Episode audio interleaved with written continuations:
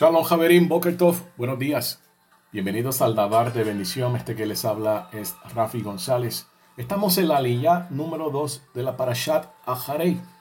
Esta se encuentra en Vaikra, Levítico capítulo 16, verso 18 al verso 24.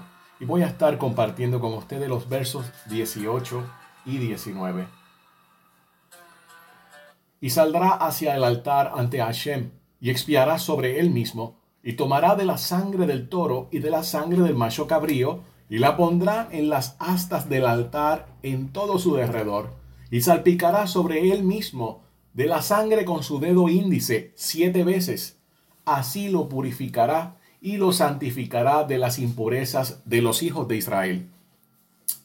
Javerín Bejaverot, estamos viendo el ritual que hacía Aarón Jacoen y luego todos los Cohen Gadol, los sumos sacerdotes, después de él, el día de Yom Kippur, el día de la expiación, Yom HaKippurim. Detrás de todos estos elementos, nosotros vamos a encontrar el plan de redención y por quién también se está expiando. De manera literal, obviamente se nos dice ya que es de los hijos de Israel. Ahora, desde el principio, el Eterno nos dejaba saber dónde iban a estar los hijos de Israel. Primeramente, esta manipulación de sangre por parte del Cohen Gadol se lleva a cabo en el altar de oro que se encuentra en el lugar Kadosh, en el lugar santo. El altar de bronce que está en la parte exterior es la representación también de la humanidad. El bronce representa la humanidad. Ahora ya en este punto, en el lugar más selecto, es donde se encuentran los hijos de Israel. Aquí tenemos el pan de la presencia con las doce panes diferentes que también están representando a Israel como nación. Pero es bien interesante ver que tenemos la sangre de un toro y la sangre de un macho cabrío que se mezcla. El Cohen las mezclas y luego de estar mezclado, el Cohen salpica en los cuatro cuernos de este altar. Estos cuatro cuernos del altar también representan la dispersión los cuatro puntos de la tierra. La palabra para toro es par. Tiene un valor numérico de 280. Va a ser el mismo valor numérico de las siguientes palabras. Ir, que es ciudad. Roy, pastor. Arba, cuatro, o el número cuatro literal. Kerem, que es un viñedo. Rahem, misericordia. Y Derech, que es camino. La palabra para macho cabrío es sair. Tiene un valor en gematría de 570 y es el mismo valor de las palabras Mayen, que es fuente, Rasha, malvado. También significa Natsal, que es libertad o liberarse.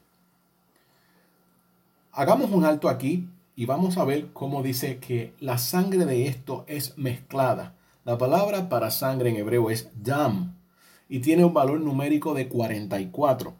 Encontramos también que bajo este valor numérico de 44 tenemos la palabra levav, que es corazón, tale, que es cordero. Tenemos también hageula, que es la redención. Y la David. La David, el nombre de David, que también eh, acompañado de esta letra, la Lamet, que significa al, al líder, al pastor. David es igual a 44. Así que cuando nosotros estamos juntando todos estos significados, estamos viendo a un nivel más profundo como habla de la Geulá, de la redención a los cuatro puntos de la tierra, como dice nuestro Santo Maestro Yeshua, al final de los tiempos, después de aquella angustia conocida como la tribulación, él va a enviar a sus emisarios, sus malajim, a los cuatro puntos de la tierra para que recojan a los escogidos. Uniendo estas o algunas de estas palabras que tienen estos mismos valores numéricos de toro, de Sair, encontramos que las cuatro ciudades, los viñedos, que es alusivo también a Israel, las fuentes, librarlos del camino del rasha, del malvado. Ahora estamos viendo que por medio de esta sangre ellos tienen la redención, la Geulá.